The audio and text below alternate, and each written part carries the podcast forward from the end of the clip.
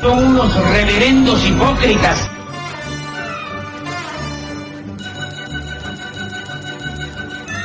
¿Por qué no suben a la tribuna a responderme si son tan hombrecitos? Tú te puedes reír, tú puedes decir lo que tú quieras, pero tú mientes.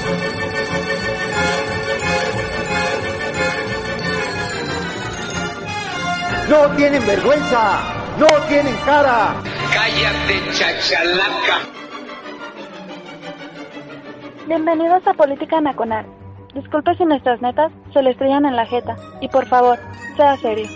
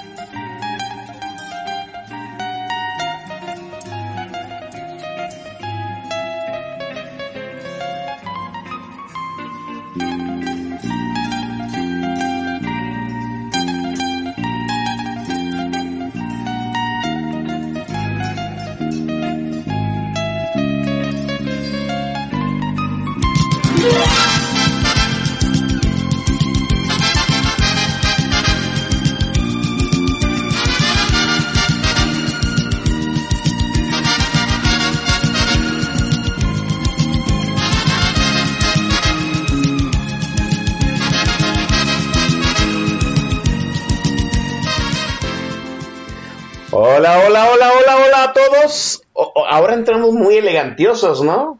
El tema de noche a noche. Yo creo que usted todavía se acuerda cuando este Lucía Méndez hacía el programa de variedades Noche a Noche, ¿sí? Hágase cuenta que hacía de Verónica Castro, ¿sí? En Mala Noche no, hacía un programa de variedades, ¿no? Eh, Dice Jules Guitar que es tema de la OTI del 1986, más o menos, ¿no? Oiga, no me he presentado, siempre soy un imbécil haciendo esa situación. Soy Oscar Chavira dándole las más cordial bienvenida. Este, un abrazote con arrimón a ustedes. Esto es Política Nacional, radiotutoriales.com. Es viernes, pasadita de las 8 de la noche. Y le vamos a dar en la madre a la semana laboral. Es Black Friday. ¿Usted ya se endrogó el, con el aguinaldo? ¿No? Pues, ¿qué está esperando, no?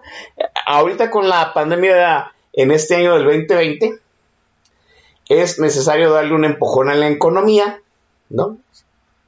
Entonces, ahí está, a un clic, el portal de Amazon, ¡ja! ¿no? O, o si ya ustedes de los más usados, sí, este, pues asistirá a alguna plaza comercial el fin de semana. La Ciudad de México está a nada del botón de emergencia. Yo supongo que ya están en semáforo rojo, pero ya sabe cómo le encanta a los gobernadores este, hacer la democión con el semáforo rojo. A nosotros, a los tapatíos ya nos pasó, ¿no? Alfaro ya nos metió dos, dos semanas en toque de queda. Pregu- pregu- si ahorita fueran las votaciones, aquí en Jalisco, o en Guadalajara, digamos, ¿no? Jalisco, ¿qué? Si ahorita fueran las votaciones, pues Alfaro perdía contra el que le pusieran. Así de fácil, ¿no? Ese es el costo político de una decisión como el toque de queda. Y a eso le teme doña Claudia Sheinbaum. No, digo, pues, pues, cojean del mismo pie. ¿no? Yo ya lo puse en un tuit. La Ciudad de México es como Guadalajara 28 Days Later, ¿no? como esa película de Danny Boyle. ¿Qué quiere decir? Que pues cuando en Guadalajara empiecen a pulular zombies por las calles, pues 28 días después le va a tocar a la Ciudad de México. Eh, nosotros nos fuimos este, de cuarentena y 15 días después, casi 20, la Ciudad de México también se fue de cuarentena y ahí andamos, ¿no? Como en carrera perejera. Y Claudia Sheinbaum, pues ha sido temerosa de aplicar medidas para restringir el tránsito de las, de las personas este, más estrictas. Digo, ahora no es nada sencillo, pues, detener la movilidad en la Ciudad de México. No es como Guadalajara, ¿no? O sea, aquí usted para el, el transporte colectivo, como lo hizo Alfaro, y la ciudad se detiene. Es cierto. Eh, en la Ciudad de México no es tan sencillo. Por eso la Ciudad de México, en lugar de optar por detener el, el tránsito de vehículos o el transporte colectivo, pues prefieren darles ley seca a los chilangos. no como si quitarles el alcohol a los chilangos fuera a, ser más este, conscientes de que no deben este, pulular si en la calle si no es necesario, que no deben de socializar y que tienen que guardar su sana distancia y su cobrebocas correctamente colocado. Bueno, vuelvo a decir, pues son medidas desesperadas. A estas alturas ya llevamos que ocho meses de pandemia, pues yo creo que ya nadie debe de darse por sorprendido. ¿Cuáles son las medidas? Ya las sabemos cuáles son los riesgos ya los conocemos, cuáles las medidas graves, pues ya las hemos vivido, ¿no? A estas alturas, mire, yo creo que todos ya tenemos en la conciencia aquellas palabras macabras que dijo este Salinas Pliego, ¿no? Salinas Pliego, la porra te saluda. Este, Salinas Pliego dijo, pues no pare nada, que se muera el que se tenga que morir. Pues ahorita las palabras de Salinas Pliego nos suenan como, como mayor razón, ¿no? Así de fácil. Oiga, hoy va a ser un programa especial porque tenemos un debutante, ¿no? Así, una presentación en sociedad. Eh, nos da mucho gusto que esté, que haya otras voces nuevas aquí en Política Nacional. Mire, este, este, esta persona que está conmigo, este compañero, amigo, eh, eh, camarada tuitero, se déjeme decirlo así, ¿no? Dijo, no tengo todavía el, número de followers necesarios para, para debutar en política nacional. ¡Ay, Dios santo! Bueno, ¿no? Aquí hemos debutado gente hasta de 200 seguidores. Ahorita estoy viendo su número. 5.408 seguidores tiene ya aquí. No, no es el más bajo que va a debutar con followers, pero me da mucho gusto haberle llegado el precio a Santiago Arroyo. Santiago, bienvenido. Buenas noches. Muy buenas noches, Oscar. Muchísimas gracias por, este espacio. Fíjate que e, esta silla que, ha ocupado este, el buen Macario y, Pablo Magluf y, también este aquí ha hecho, aquí la ha calentado el, el famosísimo Don Vix, es muy cómoda, ¿eh? Y no, la verdad es que agradezco mucho eh, el, espacio. Sí, la verdad es que contra estos señores que acabo de citar y obviamente con en comparación contigo soy un pocos followers. Pero bueno, vamos a hacer un, un esfuerzo para, para entretener y no aburrir. Y la verdad es que agradezco mucho eh, a todas las personas que nos están escuchando muy atentamente y también a todo el equipo de Política Nacional por por haberme invitado y considerar a este humilde servidor para platicar un ratito sobre estos temas que a veces son muy complicados de entender. Sí, así es. Por eso lo invitamos, ¿no? Santiago Arroyo tiene un timeline de en donde tuitea muchas cosas del sector energético y mire, y el Chavira, que es ingeniero químico, entiende mucho de los procesos técnicos. Mi hermano Santiago, eh, mi hermano Javo Chávez, que está ahí en el TAG, también entiende mucho de esas situaciones. Pero en las cuestiones económicas, eh, yo me declaro neófito, ¿no? A veces yo no quiero tuitear esa situación de, pues, que si Pemex está bien o Pemex va a quebrar. Y para eso, pues, eh, mire, le llegamos al precio a Santiago Arroyo para que viniera a explicarnos así en Pemex para Dummies en qué momento estamos con Pemex. Le voy a decir por qué. Sobre todo porque pues eh, Santiago Rollo tiene, eh, está en la medianía de los años 30, la gran mayoría de la audiencia que nos acompaña, que ha sido fiel aquí a Política Nacional, pues ya andamos, ya andamos cuarenteando, algunos cincuenteando, ¿no? Y, crecimos pues que con ese librito de texto inducido mentalmente en que Pemex es la empresa de todos, y, es la gran, este, pues, teta del erario, ¿no? Pemex en algún momento eh, se nos llegó a decir, pues que cubría el 40% del presupuesto nacional, ¿no? Cuando yo era un bodoque, un, un parvulito, ¿sí?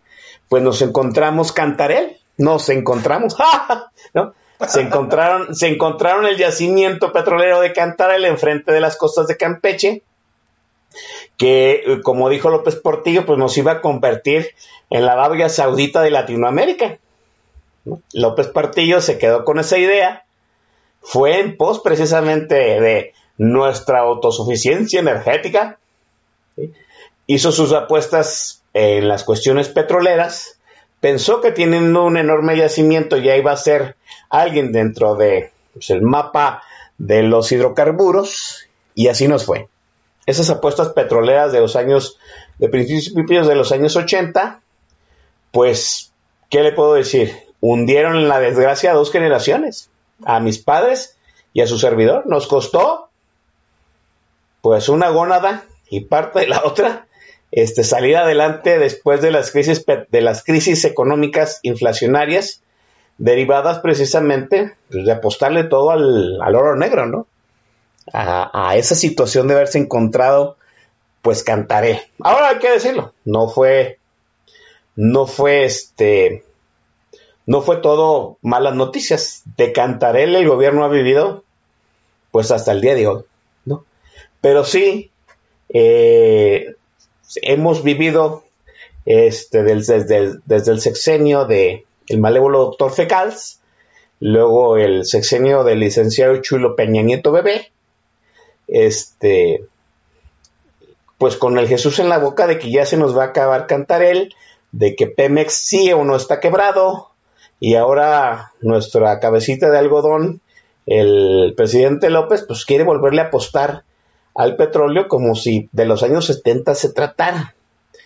Eh, Santiago Arroyo, somos, tenemos de dónde sacar petróleo. ¿Cómo estamos ahorita en la situación de Cantarel? ¿Cómo está la situación de la reforma energética que nos permitió, no, eh, constitucionalmente poder hacer convenios con este, compañías extranjeras para que se exploren, pues todo lo que no se pudo, no pudo explorar Pemex para ver si nos encontramos pues otro Cantarel. ¿Cómo está la situación ahorita de Pemex, eh, Santiago? No, muchas gracias, Oscar. Pues bueno, ahora sí que eh, para empezar estos 15 años eh, podcasteros a los que me invitaron esta, esta presentación de tres años, este que me vistieron como, como San Juditas Tadeo, me, me, está picando un poco el traje que, que me prestó el Don Vix, que también le pusieron cuando era morrito. Este, bueno, pues vamos a comenzar con todo este rollo. Eh, Pemex, ahora sí que vamos, antes de, poder platicar cómo está la situación de petróleos mexicanos al día de hoy, eh, debemos de entender varias cosas. Y, esto es un tema, como tú bien dices, retomando esa frase de, del librito de texto de, la SEP. Vamos a quitar, a desmitificar esa parte y, ahora sí que es muy importante señalar primero México, y así enfáticamente, imagínense todos que estoy escribiendo un, un Word Art en, en, un, en, un, este, en una hoja de Word, así con, con hormiguitas de colores en letra de texto tamaño 140.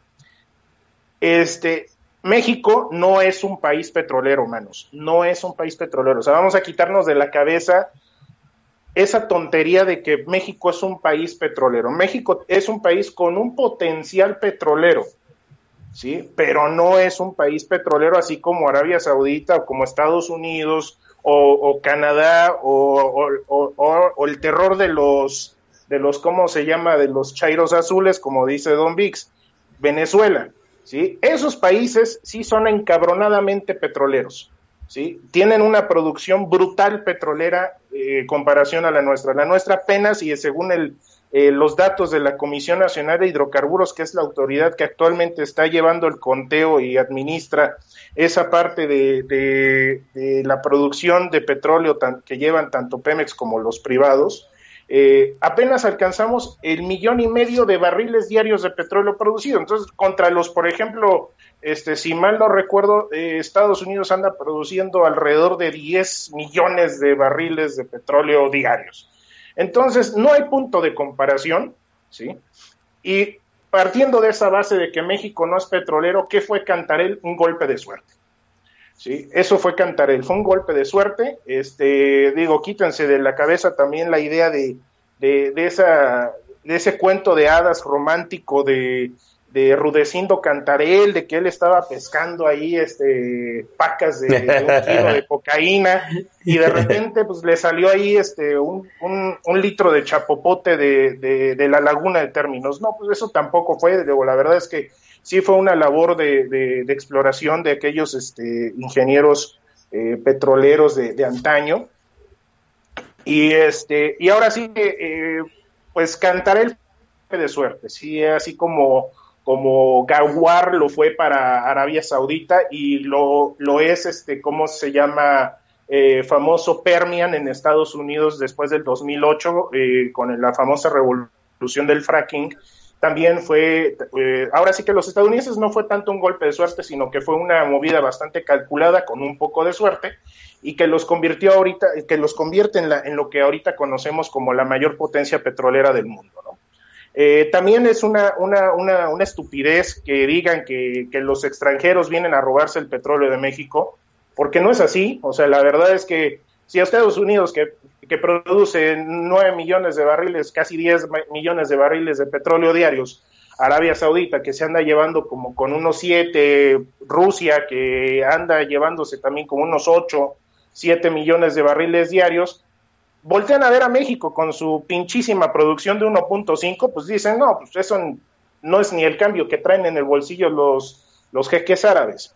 ¿sí? Entonces tampoco es un tema de que vengan los extranjeros a, a, a robarnos, ¿no? O sea, tampoco es un tema de nación, eh, o sea, lo han querido pintar con un, como un tema de nacionalismo, pero realmente no lo es así. La verdad es que los otros países tienen una serie de tecnologías de, de, de exploración y de producción superiores eh, a México. Hagan de cuenta que este, ahorita eh, esos tres países principales productores eh, a nivel mundial, según la, la Agencia Internacional de Energía, eh, estos tres países hagan de cuenta que andan en un Tesla y nosotros estamos en un Falcon.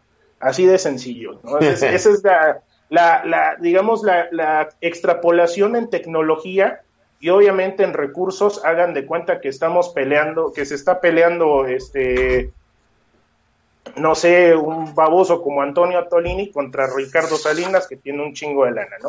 Entonces, en ese sentido, pues tampoco es un tema de vamos a quitarnos o a desempolvarnos esa idea de que los extranjeros van a venir a robarse el petróleo en México. México no es un país petrolero y, y, el, y, y el otro mito más grande que se ha generado eh, en esta, digamos, cosmovisión petrolera mexicana que se creó en los años 70, este, es que Pemex, como tú ya lo dijiste, dicen que Pemex es de todos, no es cierto. O sea, por ley, Pemex es del gobierno, punto. O sea, el dueño de, petróleos mexicanos es el gobernante en turno. ¿sí? En este momento, eh, Andrés Manuel López Obrador es el dueño de petróleos mexicanos porque el gobierno es el dueño de Pemex. El Pemex no es de la nación, muchachos, entiéndanlo así. Hay una ley de petróleos mexicanos que establece que petróleos mexicanos es propiedad del Estado mexicano a través del titular del Poder Ejecutivo. ¿Quién es este güey? Pues es el presidente. En el sexenio pasado fue el Enrique Peña Bebé, eh, en el anterior fue el, el, enano borracho genocida y así sucesivamente. O sea, todos ellos fueron los titulares, por así decirlo, y este titular de o dueño de Pemex, eh, en la figura del presidente de la República, pues pone a sus a la gente que quiere, ¿sí? Eh, que administre eh, esta, esta empresa, porque finalmente no es, bueno, dentro del esquema de la organización de, del gobierno de México, es una empresa, ni siquiera es una dependencia, desgraciadamente en la actualidad y también con toda y reforma energética y los anteriores funcionarios de Pemex la, le han dado el tratamiento más parecido a un instituto mexicano del Seguro Social que de una verdadera empresa. ¿sí? Entonces, ya con todos estos antecedentes que estamos platicando, es la razón por la cual Pemex está tan jodida. ¿sí? Entonces, este, eh, digo, entre otros factores, pero más o menos así están las cosas ahorita planteadas. Cantarel ya fue, es un campo en declinación según datos de la, de la Comisión Nacional de Hidrocarburos. Y, este, ¿Y qué significa que es un campo en declinación? O sea, que ya le están haciendo con, con la tortilla, están sacándole los restitos al fondo de la olla. ¿sí? estos restitos del fondo de la olla son unos campos que seguramente muchos lo han escuchado en los, en los diferentes medios de, comunicación, que es este, el famoso Kuma Lopsap, ¿sí?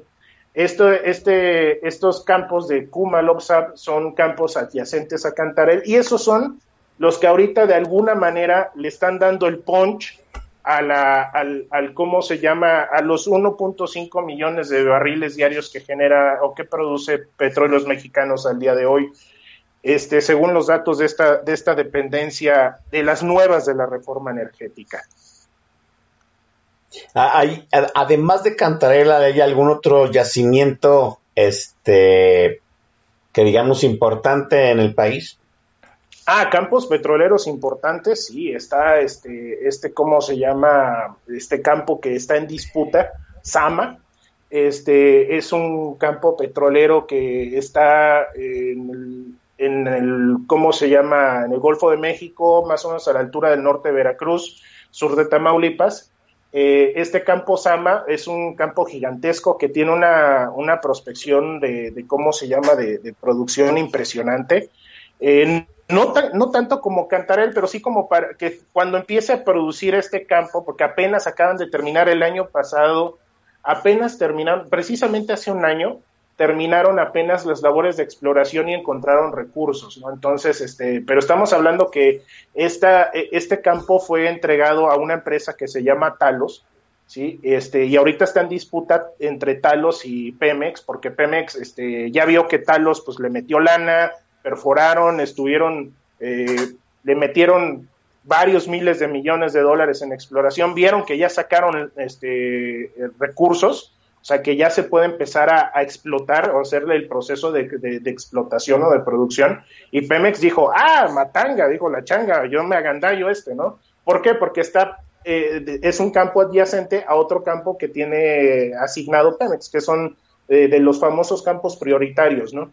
Entonces, este, del lado de Pemex, pues Pemex no ha hecho ni madres, o sea, la verdad es que está aprovechando lo que ya hizo Talos en su momento, ¿sí? Y este, y ese, ese campo que, les estoy comentando de Sama es uno de los campos que tiene, tiene un potencial muy, muy, muy grande en, en cómo se llama en petróleo.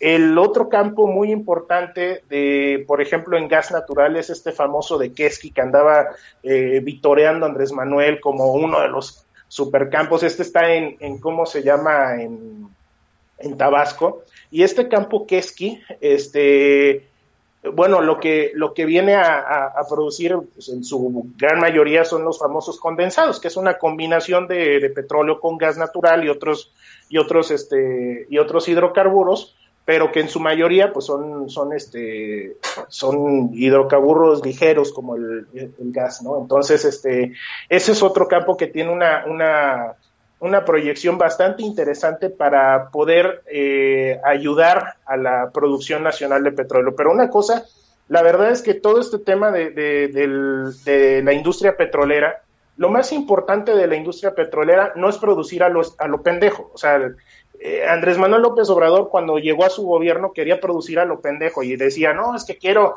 este, generar dos millones diarios de, barriles de petróleo, sí, pero ¿para qué? Porque en primer lugar estamos en medio de una crisis, este, independientemente del tema del COVID, había una crisis ya en el, en el, en el petróleo, donde había precios bajos y todo eso, entonces, pues la verdad es que producir mucho no nos iba a dar eh, mucho dinero, sino que el verdadero negocio en, el petróleo, como tú como ingeniero químico lo sabes, este, está en los procesos. ¿sí? ¿Qué tan eficientes y qué tan baratos son tus procesos para explorar y para producir?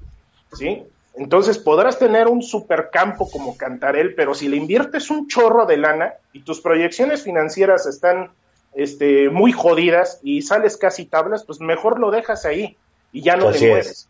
¿Sí? Entonces, aquí el, la industria petrolera no es de, no es de producir a lo pendejo, sino de producir de manera concienzuda y eficiente. La eficiencia lo es todo en este, en esta, en este negocio.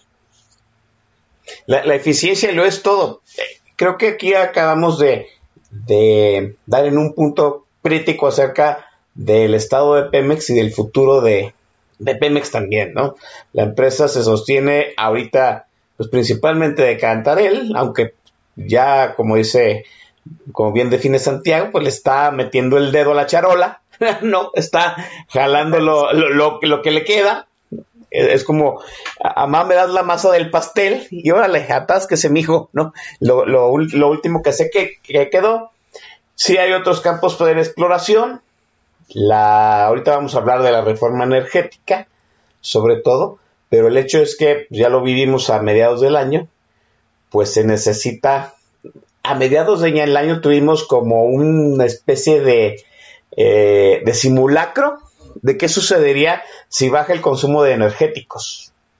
El mundo entró en, en cuarentena global aproximadamente en abril, mayo, y para junio los precios de, los almacenes de, petróleo están atascados. ¿Por qué? Pues no hay movilidad, se consume menos eh, energético, menos energético de todos, gasolina, diésel, este, gasoil para los aviones. Este, hubo menor demanda, se empezaron a llenar los almacenes y el precio del petróleo cayó drásticamente. El petróleo es, eh, sí, pues es una ciencia eh, de ingeniería y de química, pero también es un negocio. Si no hay consumo, pues por más que tengas un yacimiento enorme, este, no te va a servir de nada. En algún momento, en, tarde o temprano, ya lo sabemos, cuando las energías, este, las energías renovables, cuando todos los procesos energéticos de este país opten por dejar los combustibles fósiles, pues a los, a, los árabes ya no les va a servir de nada pues estar nadando en petróleo, ¿no? ¿Por qué? Pues precisamente, ah, dime Santiago, adelante. Ah, pero, perdón, Oscar, de haber interrumpido ahí tu, tu, disertación. Digo, precisamente lo que quería abundar sobre ese tema, ¿no? Este, y también, eso es otro mito que se crea sobre este, esta revolución verde que dicen, ¿no? Eh, la revolución verde, pues de entrada, necesita forzosamente y, y, uno de sus apalancamientos, y nosotros le llamamos acá en la industria energética, eh, eh, es un apalancamiento necesario en hidrocarburos. De entrada, para poder este para poder sostener ahorita, porque la, la generación energética por, por medios renovables eh, necesita en primer lugar gas natural. El gas natural es el, es el hidrocarburo transicional, nosotros le llamamos, porque es, es el hidrocarburo más limpio de todos, que otorga una eficiencia energética, volvemos al tema de eficiencia, ¿sí? Eh, otorga una eficiencia en los procesos de, de cómo se llama, de, generación de energía superior a la de cualquiera el que se te ocurra, ¿sí? A excepción, obviamente, de las renovables, nada más que las renovables se ven truncadas su eficiencia por la famosa esta intermitencia, ¿no? Pero bueno, la intermitencia ya se está batiendo en muchos sentidos con la tecnología y todo eso. O sea, el, argumento de, de de la intermitencia es una pendejada, pero este, ¿por qué? Porque finalmente se ha demostrado en otros países del mundo que, que incluso, por ejemplo, Europa, ¿no? En Europa, en Inglaterra, en Escocia, ya hay días completos que su energía que utilizan en todo el país es energía renovable. Sí, en Portugal, por ejemplo, Lisboa es una ciudad que eh, ya ha demostrado moverse las 24 horas del día con, con, este, con energías renovables. Pero estas energías renovables, uno, necesitan del gas natural, que, es obviamente parte del proceso de producción de, la industria petrolera, y también necesitan del petróleo, porque finalmente todos eh, los álabes de las, de las turbinas eólicas, los, este, ¿cómo se llama? los paneles solares, eh, aparte de utilizar sílice, pues casi todos los componentes que se necesitan son plásticos compuestos que también se necesitan y que todos son derivados del petróleo. Entonces, a lo mejor ahí sí cabría hacer el señalamiento que se va a acabar la movilidad o se va a acabar el valor del petróleo como combustible, sino que va a empezar a, agarrar el valor como materia. De hecho, ya, ya, ya tiene el valor como materia prima el hecho de que ahorita, por ejemplo, los estadounidenses están empezando a cerrar refinerías y, de hecho salió una nota ahí de, que andaban ahí los de Sin Línea calzoneando en Twitter eh, eh, diciendo que, este que no, que China ya es el principal país este de refinador del mundo. Sí, ¿por qué? Porque los estadounidenses dijeron, hasta aquí, manos, nosotros ya llegamos aquí con la refinación para combustibles y vamos a comenzar a hacer una refinación para petroquímica, ¿sí? Que ahí en ese del tema de la petroquímica, ahí va embarrado también el tema de tileno 21 y agronitrogenados y todo eso, pero bueno, a lo mejor eso lo podemos platicar en otra ocasión. es un tema bastante amplio. Entonces, este, entonces por eso China sube, porque los gringos dicen, no, ahí muere, y los árabes desde hace años ya también están haciendo lo mismo. ¿sí? Entonces la refinación ahorita va encaminada hacia la eh, petroquímica. ¿Para qué? Pues porque finalmente la petroquímica, el celular que tenemos en la mano, incluso hasta los condones que usamos los, los muchachos, la ropa que usan las señoritas, la ropa que traemos nosotros puesta, todo, todo, todo, todo, todo necesita de, de productos derivados del petróleo. ¿sí? Entonces, este, el petróleo no ha dejado de, tener valor, sino que más bien el valor va encaminado a como materia prima, como un commodity, este, y no como este, un, una materia prima de combustibles. Entonces ahí es donde está, se está haciendo ese, ese SWIFT de, de cómo se llama del valor del petróleo, ¿no? Y, y, de hecho China también, si ustedes se ponen a leer un poquito, China tiene una agresivísima este, revolución verde también, o sea, incluso ellos le llaman la revolución popular ecológica o popular verde. Sí, ya ves que ahí en China todo le dicen popular. Entonces, este, eh, los chinos también están comenzando, y, esta nota que, que, te digo que andaba calzoneando sin línea, y varios este, de los chairos guindas, este, esta nota decía de que los chinos van a construir una refinería, sí, pero esa refinería es para petroquímica. La última refinería de, este, de combustibles que se construyó en el mundo fue en los años 70 y fue de, de en, en Estados Unidos y fue de la empresa Maratón. Entonces, ahí sí me gustaría hacer esa como esa acotación de que a lo mejor va a haber una declinación del consumo de petróleo para combustibles, pero el consumo del petróleo se va a seguir manteniendo para el consumo para petroquímica. Para la transformación del petróleo, sí. Exactamente. Sí, entonces digo, como haciendo ese pequeño paréntesis de este comentario atinadísimo que estabas haciendo. Sí, oiga, esto es muy importante que usted lo tome en cuenta, ¿eh? O sea, el negocio del petróleo no se va a terminar, se va a transformar.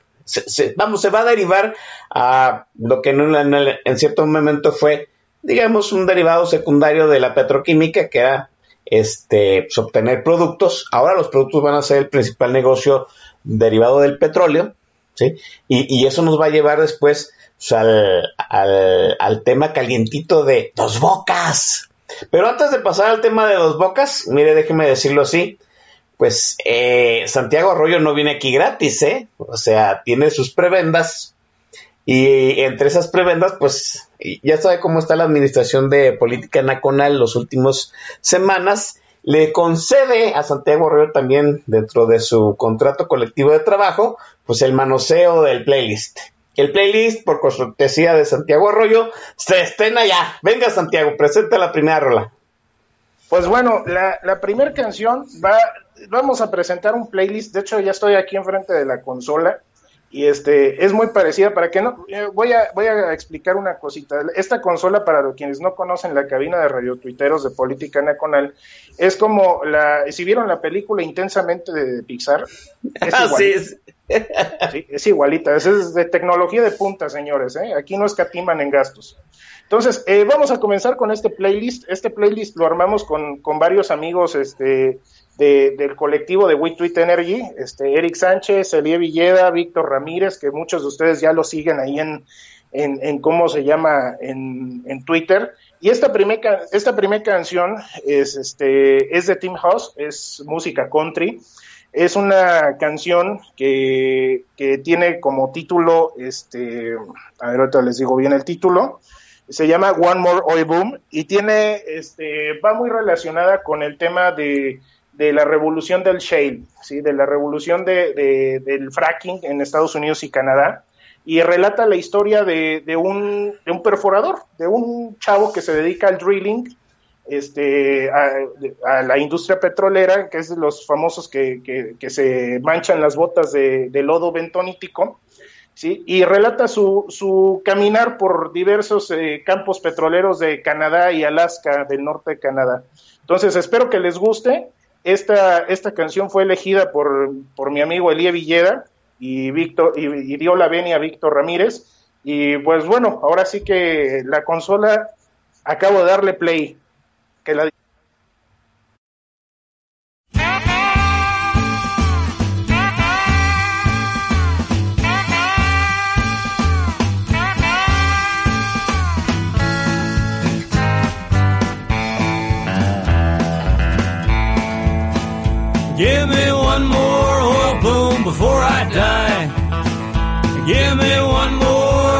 To say goodbye. Hire me on as a derrick hand, put me to work in the oil sands. One more boom before I die. North to Alaska on the Athabasca, bearing of the Beaufort Sea. Black gold hills and the diamond drills, the magic and the mystery. First we had a duster, then we had a gusher, and it never was the same again. Prairie towns and dairy crowns, oil field camps and oil field men. Give me one more oil boom before I die. Give me one more chance to say goodbye. I wanna be a dirty old roughneck walking in a bank with a big paycheck. One more oil boom before I die.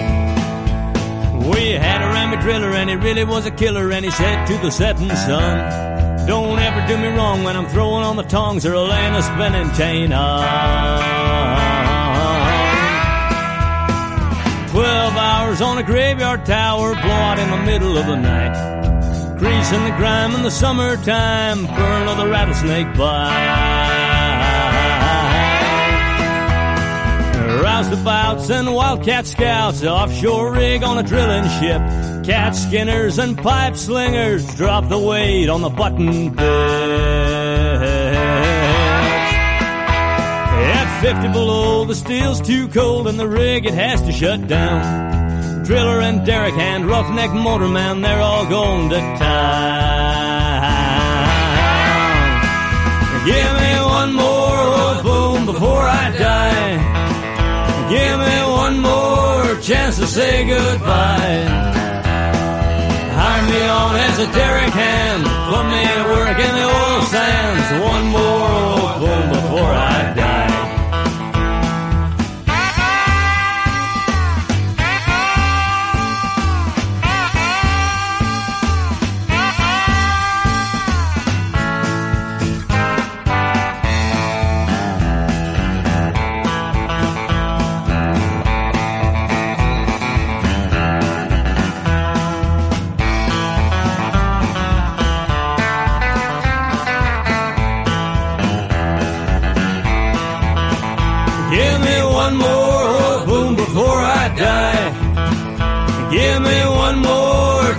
Say goodbye.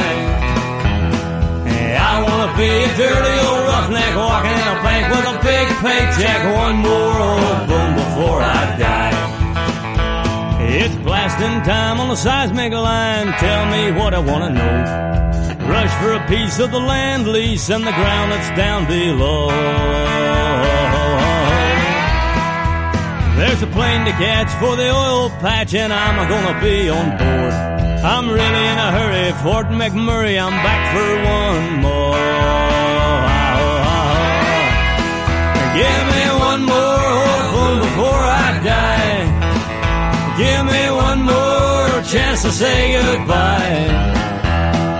Hire me on as a derrick hand, put me to work in the oil sands. One more boom before I die.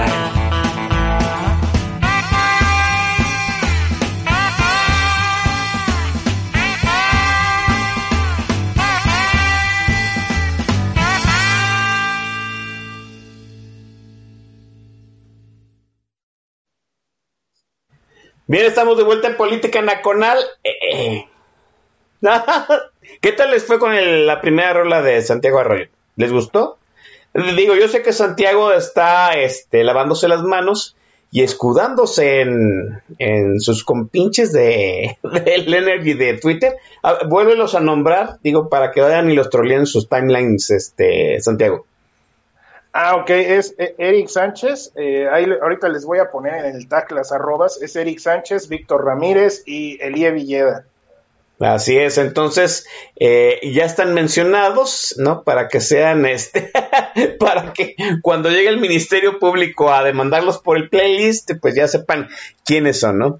Eh, déjenme mencionar a la gente que está en el tag de la estación.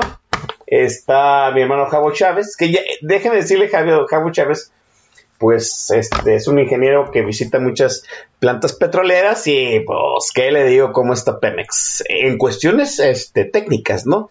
Ahorita vamos a hablar de las cuestiones financieras, pero pues sí, la industria petrolera eh, empezó a ser abandonada por los gobiernos, hay que decirlo. Eh, fue esa situación que suele ocurrir con los malos administradores que nada más este sacan dividendos de las empresas y no le reinvierten para que pues, la, la vaca siga pastando y siga produciendo, ¿no? Este, está el Master El Shah. Al Master El Shah seguro que le gustó la música country, sobre todo esta. Me recordó There Will Be Blood, ¿no? Este, de Paul Thomas Anderson.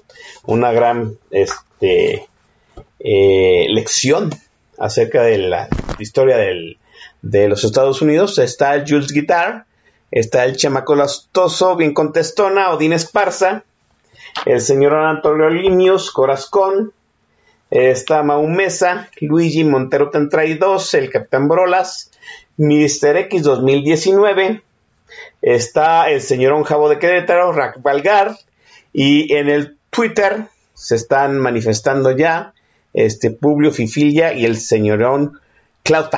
Gracias a todos ellos. Este, déjenme también mencionar el hecho de que, este, oiga, este es el cuarto programa de noviembre de Política Nacional. Ah, es el primer mes del 2020 en que se cumplieron todos los, todos los programas de viernes de, pues, en esta estación. Y eso habla pues de que el Chavira está mejor de salud, ¿eh? gracias.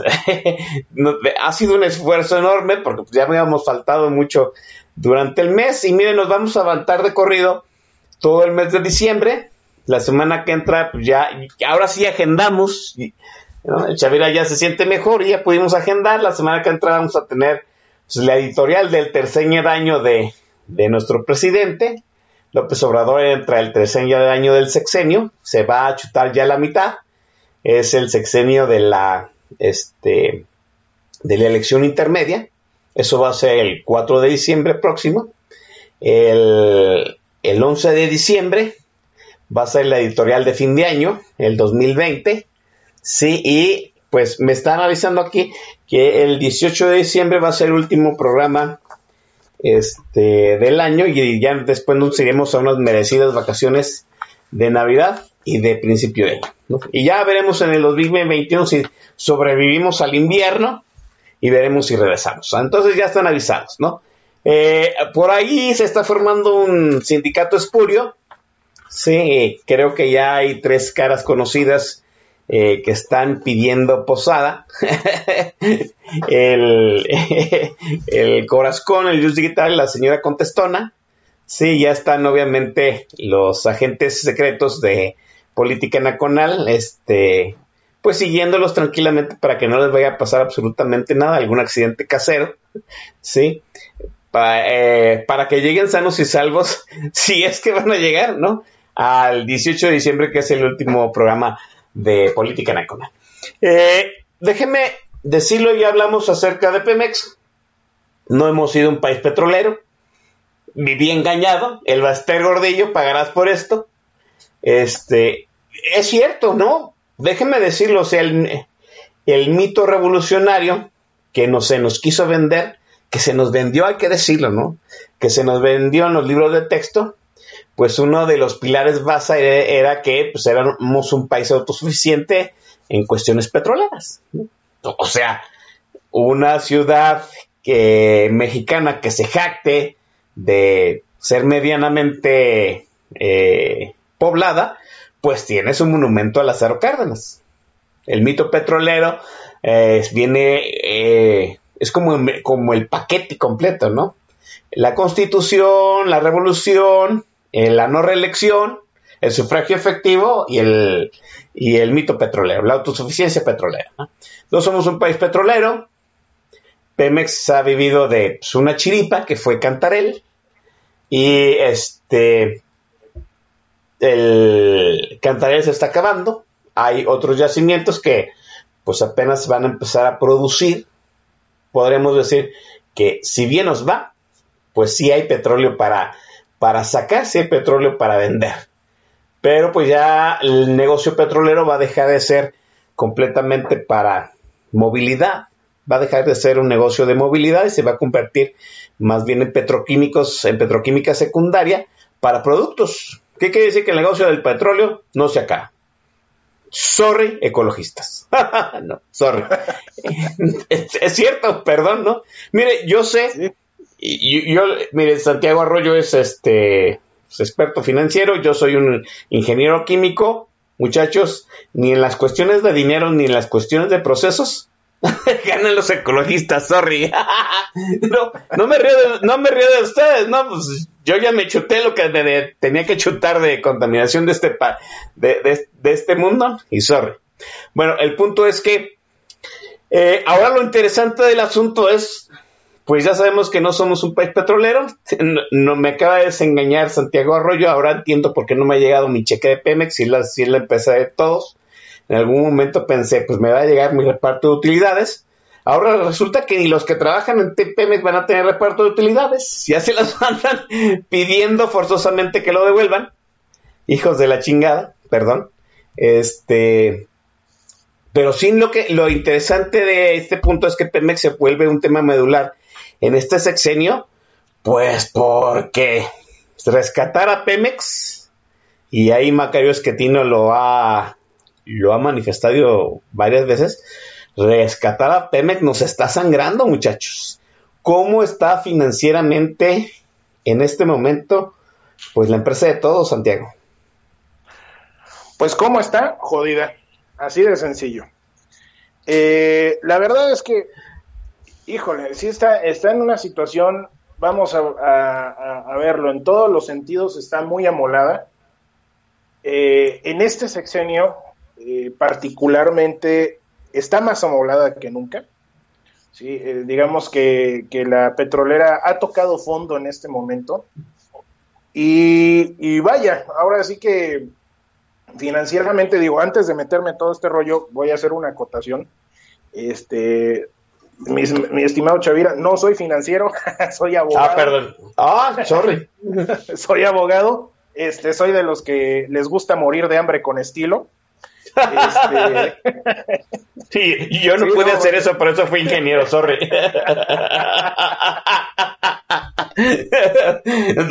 es, es como una guerra de profesiones, ¿no? Sorry. Sí, pero bueno, aquí sí hay que reconocer que los abogados sabemos morir de hambre con estilo. Este, Gracias por ustedes, muchachos.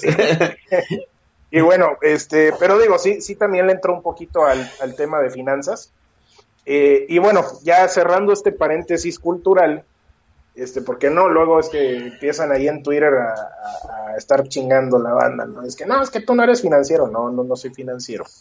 Este, pero bueno, Petróleos Mexicanos ahorita en este momento está en su peor momento en toda su historia. O sea, eh, eh, tiene una producción paupérrima, este, tiene una, un estado técnico de sus instalaciones brutalmente descuidado eh, y financieramente es una vil y verdadera desgracia.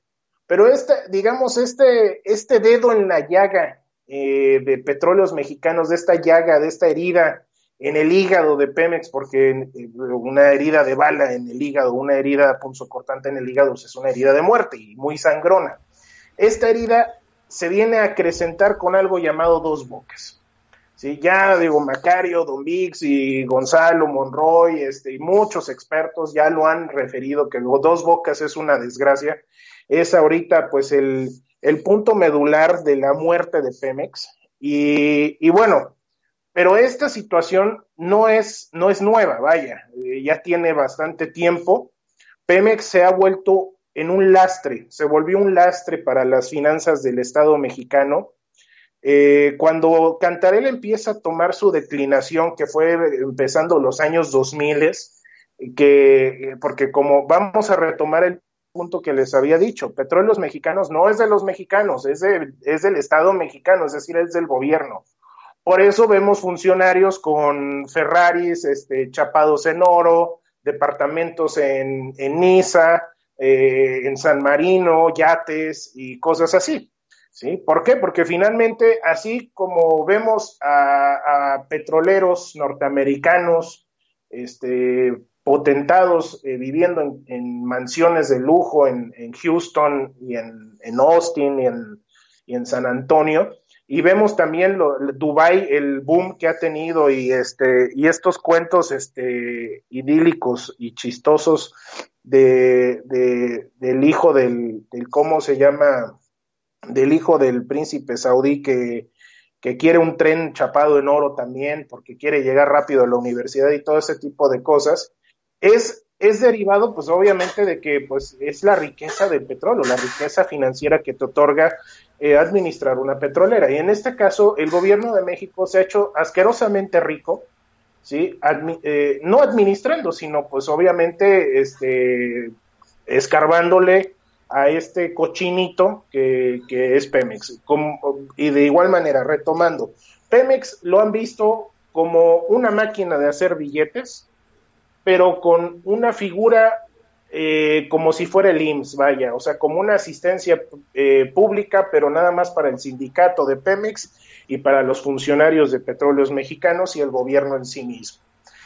Entonces, bajo esta, e, este antecedente, esta visión de que Pemex es este, una fábrica de dinero exclusivamente para el sindicato y, y sus trabajadores y algunos este, funcionarios que tienen la fortuna de meter sus manos ahí, eh, llámese secretarios de energía, este, secretarios de, Hacienda y cosas así, pues bueno, eh, bajo esta visión de, de caja chica, es que se hicieron de muchísimo dinero y este dinero pues empezó a acabar. ¿Por qué? Pues por diversos factores, ¿no? No, no nos vamos a meter en eso, pero uno de los gran, más grandes factores fue, uno, la, la crisis del 2008, la revolución del Shell y las subsecuentes crisis que han detonado las diversas reuniones de la OPEP. Eh, con la finalidad, obviamente, de, cómo se llama, de, regular un poquito el mercado. En este sentido, eh, Petróleos Mexicanos, pues es, tiene aproximadamente unos 20 años en una situación donde se ha convertido en un lastre. Este lastre financiero al Estado mexicano, porque finalmente la Secretaría de Hacienda, que es el administrador de los dineros del gobierno, empezó a, darse cuenta que Pemex quitaba más ¿sí? de, lo que, de lo que realmente le generaba al Estado. Ya para los años 2000, eh, ya mediados de los años 2000 estábamos viendo que México ya entraba al G20. México, eh, su Producto Interno Bruto estaba basado en, en, cómo se llama, en turismo, en inversión extranjera directa, es decir, pues todo lo que es este, eh, industria de la transformación, y también estaba empezando una incipiente industria energética del lado de, de la electricidad, de la industria eléctrica, ¿no? cuando empezaron a, a, a, a empe empezaron a darse estos, estos, este, ¿cómo se llama? Contratos, estos famosos pies y, y, contra, y que ahora conocemos como contratos legados también en, materia eléctrica, se empezaron a gestar y estuvimos a un puntito eh, de lo que comentábamos ahorita en fuera del aire, estuvimos a un puntito de exportar energía a los Estados Unidos, así de ese tamaño, ¿no? Entonces, la economía de México ya se estaba basando en otras cosas y no en la industria petrolera. Y la industria petrolera se estaba comenzando a, a volver en un lastre, por así decirlo, ¿no? Eh, ya, había, ya más, ahora sí que por cada dólar que le metían a Pemex, Pemex nada más regresaba como 30 centavos. Entonces, esta situación, pues, eh, empezaron lo, lo, los, famosos tecnócratas, comenzaron a, darse, a pensar, bueno, ¿qué carajos vamos a hacer con Pemex? Pemex finalmente es, un, es una figura eh, crucial del Estado mexicano, pero este, no la podemos desaparecer, pero necesita ayuda. Entonces, eh, empezaron a, darse cuenta que, Pemex le estaba batallando mucho en el tema de producción, exploración, refinación, distribución de, de cómo se llama, de, de, combustibles y de productos terminados, y dijeron, bueno, ¿saben qué? Pues vamos a, a destrabar el, el marco jurídico eh, restrictivo mexicano, sacamos a Pemex de la Administración Pública Federal, lo ponemos en una especie como de limbo jurídico, creamos lo que ahorita se llama una empresa productiva del Estado quitamos la restricción del artículo 27 constitucional y le agregamos unos puntitos al 25 y al 28 para que para qué? Para que Pemex compita. ¿Sí? Lo vamos a meter al mercado, lo vamos a hacer competir y este vamos a hacerla también una empresa tenedora de bonos, por eso también esa relación con la con la Securities Exchange Commission de, de Estados Unidos, este, para que, bueno, pues Pemex pueda también ser una, una, una tenedora de bonos, una, una generadora de deuda y obviamente pues financiarse de esa manera, junto con qué? Con participaciones de, de, privados en la, en, la, en las diversas áreas de, de, cómo se llama, de negocio de Pemex. Entonces a Pemex la separan, la separan, la, la, la hacen cachitos para eficientar eh, todo el, tema de los recursos, porque también tenían el tema del sindicato. Realmente uno de los, también de los grandes problemas de Pemex son los pasivos laborales. Entonces, entre los pasivos laborales, todo el problema que, ya venía dándose de, la, de la declinación de la producción petrolera de México, pues es lo que empieza a motivar a generar esta reforma energética. La reforma energética eh, realmente, sí, lejos de todas las babosadas que decía Peña Nieto, de que gasolina más barata y todas esas tonterías, realmente la reforma energética lo que hace es quitar a Pemex del, del espectro financiero del Estado mexicano, es decir, ya, digamos, este, le dicen a este muchacho de 45 años que vive en tu casa, que vive con sus papás, que es un pinche nini, que no sabe estudiar ni trabajar ni hacer nada, y lo único que anda es mamando de la ubre, le dicen, ¿saben qué, papacito? Póngase a trabajar. Váyase a trabajar. ¿Sí? ¿Sí? Póngase a competir, estudiele, chinguele, porque, ¿sabe qué? Aquí de este lado, papá gobierno ya no lo puede mantener. Usted ya está verijón y vámonos a darle. Entonces, eso es lo que realmente sucede. Entonces, Pemex, pues, para poder competir, pues se, se, divide en Pemex Transformación Industrial, Pemex Internacional, Pemex Exploración y Producción, eh, Pemex Gas Petroquímica Básica, este, Gas y Petroquímica Básica, este, Pemex Logística y todas las demás empresitas que conocemos, ¿no?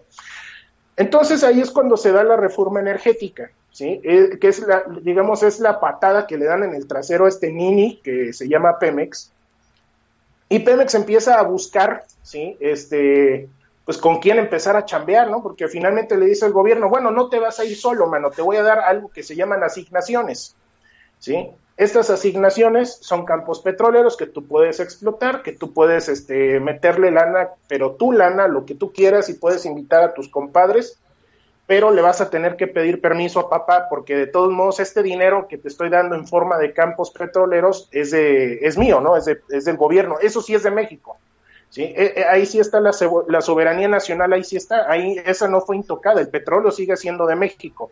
Entonces crea, a, ahora sí que vete a la hermanita, a la hermanita mala, eh, acusona, que se llama Comisión Nacional de Hidrocarburos, ¿sí? que es la famosa CNH y esta CNH es la hermanita cuzona que va a estar administrando la lana que le, que le dejan a este hijo pródigo llamado Pemex.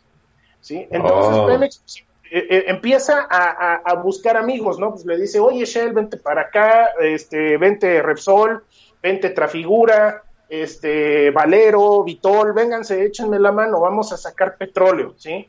Vamos a sacarlo. Pues yo no tengo lana, métanle lana a ustedes, ¿sí? Pero vamos a hacer contratos. Y ahí es donde la hermanita Cusona dice, a ver, pendejo, espérate tantito, ¿sí?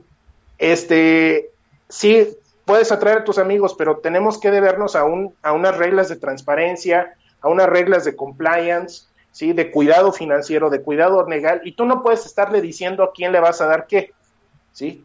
Tus amigos, toda esta bola de borrachos que llegaron aquí a quererse servir, tienen que pasar aquí y decirme como si me fueran a conquistar a mí, ¿eh? O sea, tienen que, tienen que venir guapos, peinados, bañados, rasurados, ¿sí? En esto que se llaman rondas petroleras. Y el que me ponga un Ferrari, una camionetona, una casa en las lomas, ¿sí? Es el que se va a llevar el contrato. Y ya tú y, este compa, pues este, son los que van a, ¿cómo se llama?, a sacar, a servirse estas cubas y pues ustedes me van a pasar el cover que, vayan a cobrar de esta fiesta llamada exploración y producción. ¿sí? Entonces, este, así más o menos haciendo esta analogía chusca o un tanto burda, es como funciona la reforma energética en el, en el famoso upstream, es decir, en el, en el mercado este, de exploración y producción. ¿sí? Entonces, este, esto, es, esto se da, pero para que se den una idea, esto se empieza a dar en el 2012, sale en el 2013, y apenas en el 2015-2016 es cuando Pemex puede poner su antro con sus amigos borrachos. Y el cover empieza a generarse para el Estado mexicano en esos años. ¿sí? Pero el cover viene en forma de derechos y aprovechamientos que tienen que pagar los amigos borrachos para venir y meter sus maquinarias, sus, sus fierros, sus barcos, sus este y, y, toda su gente, sí, toda su tecnología. Porque Pemex no tiene nada, o sea, imagínense a Pemex como el peor nini, es decir, un, un Antonio Tolini, un bueno para nada, ¿sí? Que tiene mucho potencial, sí, pero es un bueno para nada y todo lo tiene que estar este, acomodando la CNH y un poquito el gobierno de México, ¿sí? Entonces, esta, esta digamos que eh, esta forma de administrar los recursos, ¿sí? Es más compleja, sí, más difícil, más tardada, sí, porque finalmente la maduración de las inversiones de exploración y producción pueden pasar años, ¿sí? Añales, o sea, pasan 10, 15 años para que se pueda descubrir petróleo y para que pueda ser este económicamente rentable, es decir, ya ver ya ver la lana, pues las ganancias, pues pueden pasar hasta 15 años, ¿no? Entonces, pregunta, pregunta. De la reforma energética, de los amigos borrachales de Pemex, ¿no hemos sacado un litro de petróleo? Ah, claro. Sí, ah. se ha sacado. Sí, de estos, digamos, un millón quinientos mil barriles de petróleo que, que, estaba comentando que fue lo que reportó la CNH, más o menos, más o menos, más o menos, digo, no tengo el dato exacto, pero para que se den una idea, aproximadamente unos cuatrocientos mil barriles diarios son de los amigos borrachos. O sea, vamos a suponer que es más o menos entre el un 30%. Sí, más o menos, algo así, un poquito menos, pero ah, por ahí anda. ¿Sí? Y, y lo sea, demás, pues, mándeme. Ah, o sea, digamos en cierto sentido, ha ido muy lento, pero ya es el 30% de la producción petrolera de México. Sí, pero a, hay que recordar una cosa, este Chavira. Venga, venga. Estas inversiones que de, de, de los privados, ¿sí? Empezaron a arrancar a mediados del 2016. Así es, sí. O sea, de 2016 al 2020 han pasado cuatro años. Y de, de, de producir cero a producir ya esos 300 tantos mil, 400 mil tantos barriles diarios, en cuatro años, digo, es un logro impresionante. Pemex tiene 85 años y no pasa de lo mismo.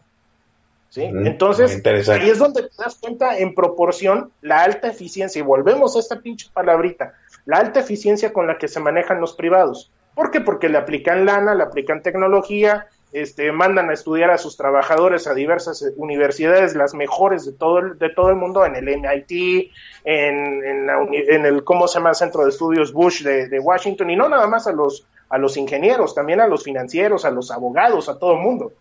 Y Pemex no, Pemex abre, abre ahora sí que la caja del cascajo, ¿sí? que es el sindicato, empiezan a revolver y de ahí van sacando todas sus chingaderas que ponen a trabajar, ¿sí? Entonces, esa es la gran diferencia entre Pemex y los privados. Por eso eh, hago esa acotación de que en estos escasos cuatro años que han pasado, ya están produciendo. Y Pemex tiene desde antes, desde la ronda cero, que esto fue en el año 2013, desde la ronda cero ya trabajando y no pasa de sus un millón y cachito de barriles de petróleo este, diarios, ¿no? Entonces, este, esa es, esa es la eficiencia a la que me refiero y, y pues, de hecho Andrés Manuel dice, no, están, están todos mal y, y, y, este, ¿cómo se llama? Y los privados producen muy poquito y la fregada sí, mano, en cuatro años, ¿sí? Pemex tiene 85 años y no, no, no ha jalado nada, ¿sí? Y nada más está, está causando mm. pérdidas. Quiere decir que eh, la reforma petrolera con sus pros, pros y contras era un camino correcto. Sí, era un camino correcto, un camino que a lo mejor para el año 2025, 2030, este, pues Pemex ya se iba a convertir en una empresa rentable, ¿no? Porque, digo, estamos hablando que esos, esos, esos- esa producción por privados es ellos solitos, ¿eh? Sí, porque la otra producción de Pemex es en consorcios. Es decir, Sí, sí. son los amigos borrachotes junto con Pemex. Entonces, Muy- en muy poquitos Pemex está jugando solo y esos que está jugando solo generan pérdidas. En donde juega, juega con los amigos borrachotes le va bien. ¿sí? ¿Esto qué quiere decir? Que Pemex necesita del apoyo financiero, tecnológico y logístico de los privados, que también digo, los, no estoy, no estoy de- también desdeñando a la gente de Pemex. Hay gente muy valiosa en Pemex, gente muy chingona que trabaja y que le echa un chingo de ganas, pero lo, desgraciadamente son los menos, ¿sí? Y estos menos se ven opacados por toda la bola de berijones que nada más están ahora sí que mamando de esta ubre. Pero Bien. finalmente también hay gente muy capaz en, entre los mexicanos.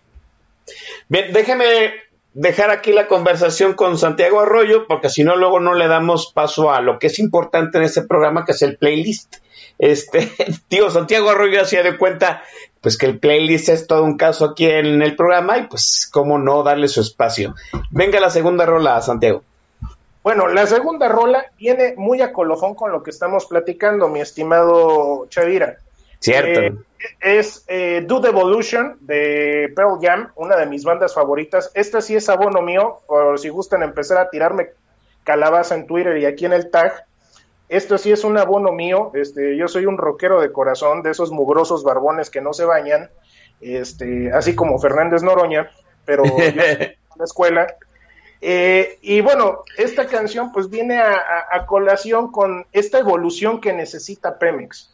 ¿sí? Esta evolución que, viene a que vino a traernos la reforma energética, de este cambio, de este chip, y que también nosotros necesitamos como mexicanos que si queremos eh, seguridad energética, pues tenemos que evolucionar, tenemos que cambiar y cambiar para mejor. ¿sí? Entonces, este, ahora sí que eh, te concedo los controles, mi amigo Chavira, y ojalá disfruten esta, esta canción.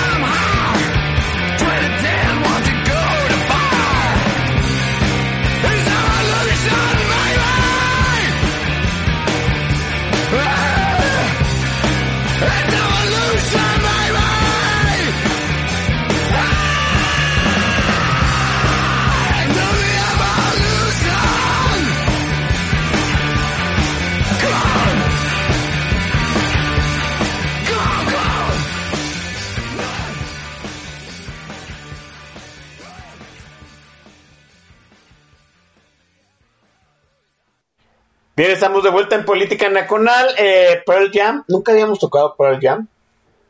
No, aquí ya están aplaudiendo varios. Este Ruiz Pep te dice que es excelente la selección de música. ¿Neta? ¿Sí? Eh, el Rafael, también aplaude. eh, este Jules Guitar, por supuesto. Mire, Jules Guitar es.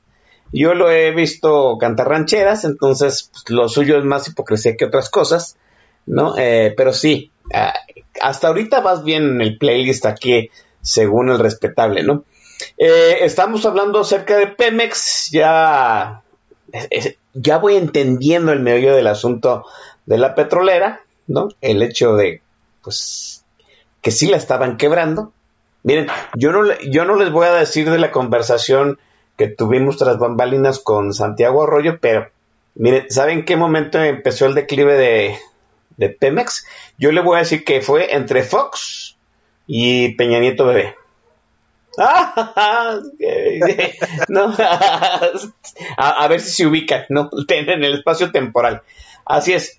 Eh, viene la reforma energética impulsada por el licenciado Chulo. Ah, como chingados. Peña Nieto, donde estés, e- esa frase tuya de me van a extrañar, me cala. No, nos cala, cabrón. Así, así, de fácil, ¿no? Este, viene la reforma energética.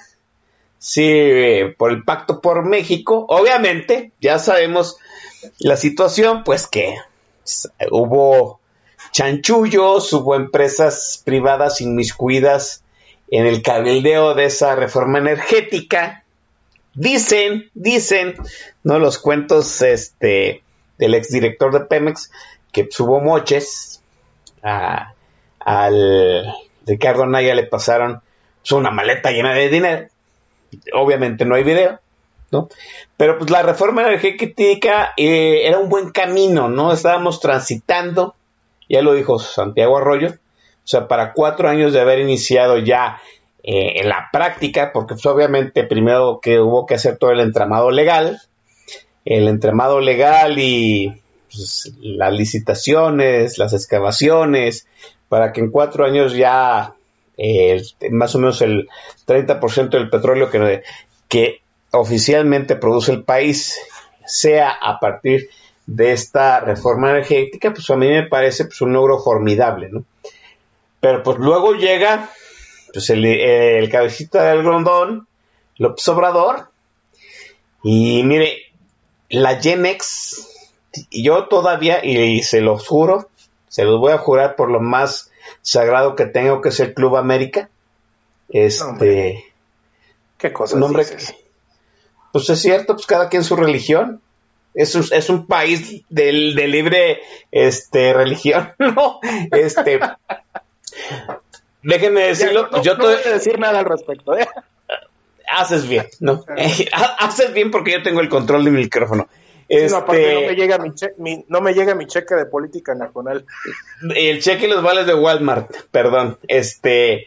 eh, ah, mire, yo todavía me despierto con pesadillas de los años 80, de las crisis económicas que se vinieron, y cuando el presidente López, pues empieza a hacer en, en, en la teoría eh, apuestas igualitas que en los años 80, de eh, recapitalizar a Pemex, de apostarle a la autosuficiencia energética y de construir una refinería neta y prometer que iba a bajar el precio de la gasolina. Además de, mire, esas, esas pesadillas, ese gen que tiene la Genex de aguas, porque esta, esta es una pendejada, empieza a ahorrar dinero, sácalo del país inmediatamente, empezaron a sonar los focos de alarma.